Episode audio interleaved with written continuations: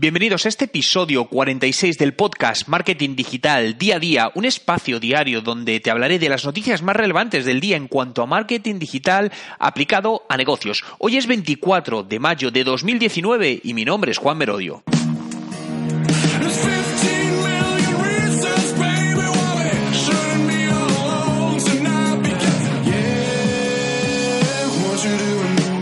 Y comenzamos hablando de los tres nuevos productos digitales de Google. Google está trabajando constantemente en el lanzamiento de nuevos productos digitales que ayuden a las empresas a mejorar sus resultados de, negocio.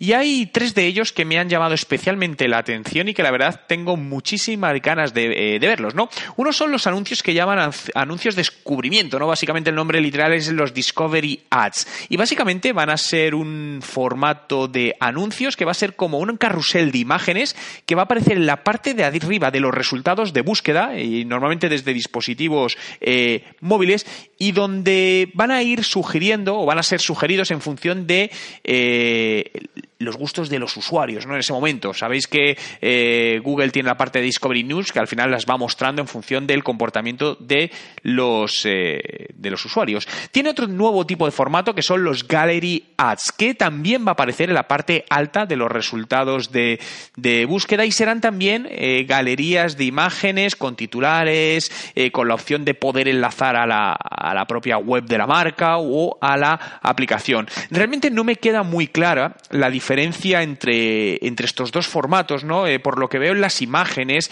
eh, unos son más grandes que otros, pero hasta que no los veamos, pues no, no se puede saber. ¿Para cuándo será? Pues se habla que para finales de este 2019 podrían estar funcionando. Y otra de las novedades que ya están implementando son las, las pujas inteligentes, eh, sobre todo para la parte de Google Ads, ¿no?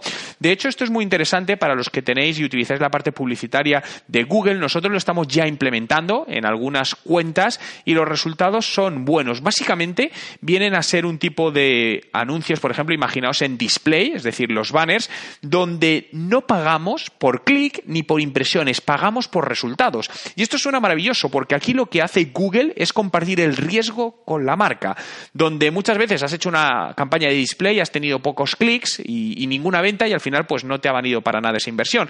Pero imaginaos que este, esta inversión lo que nos permite es que solo pagamos por, los, eh, por las conversiones conseguidas, ¿no? Es genial. Obviamente hay algún tipo de limitaciones para las cuentas, no vale cualquier cuenta, tienes que cumplir una serie de, eh, de características, ¿no? Pero lo mejor es que hables con la empresa, con la persona que te gestiona la publicidad en, en Google y le digas, eh, se lo comentes, ¿no? Él te sabrá decir por dónde continuar.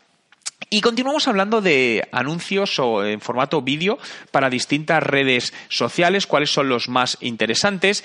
Y para mí uno de los anuncios o del formato vídeo más interesantes son los, los testimonios generados por los usuarios, porque ayudan a dar muchísima credibilidad a, una marca, eh, porque al final no vale de nada que nosotros estemos vendiendo como empresa, sino que tienen que, ser los terceros, nuestros clientes, los que eh, vendan por nosotros. Para ello podemos apoyarnos, por ejemplo, en plataformas como eh, Instagram TV, que es una plataforma relativamente nueva, que parece que no acaba de tener toda la atracción que se esperaba, pero que siguen haciendo cambios y que yo no descartaría en este momento, porque puede sorprender eh, y, instaurarse eh, con mejores resultados de lo que ha estado haciendo eh, o estando dando hasta, hasta, ahora. Por lo tanto, yo la seguiría testando, nosotros lo estamos haciendo y creemos en, ella, ¿no?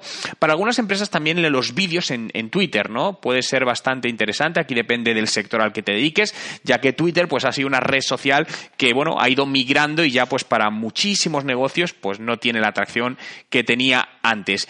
Y si te dedicas al mundo de, del B2B, ¿no? De empresas que venden a otras empresas, LinkedIn. Los vídeos nativos en LinkedIn dan bastante buen resultado a la hora de compartir contenidos, por lo que no los descartaría. Y la última noticia de hoy, hablamos de una simplificación que YouTube va a hacer a la hora de mostrar la cantidad de suscriptores que tenemos en los canales. Y es que a partir de agosto de este año de 2019 va a cambiar y en, en los canales no vamos a ver el número total de suscriptores que tienen, sino que va a aparecer acortado. ¿Qué quiere decir esto? Imaginaos que un canal tiene 15.320.000 suscriptores. No va a aparecer esa cifra, sino que aparecerá 15M, es decir, 15 millones.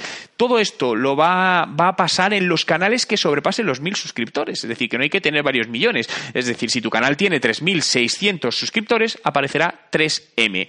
Esto ha habido quejas al respecto, porque al final eh, muchas veces el mostrar los suscriptores es importante y obviamente pues no es lo mismo tener, imaginaos, 15 millones 600 mil que 15 millones y que se vea eso, ¿no? Pero bueno, es algo que parece pues que es así, que lo van a implementar en, en agosto y pues poco vamos a poder hacer al respecto. Gracias a todos por estar ahí un día más, por hacer realidad este podcast. Podéis suscribiros a él en Spotify, buscad mi nombre, Juan Merodio, y así estaréis informados a diario de las novedades del marketing digital para mejorar vuestros resultados de negocio. Os espero en el próximo episodio de Marketing Digital, día a día, y si queréis seguir aprendiendo de marketing digital, transformación digital, digitalización de vuestras empresas, visitad mi web juanmerodio.com.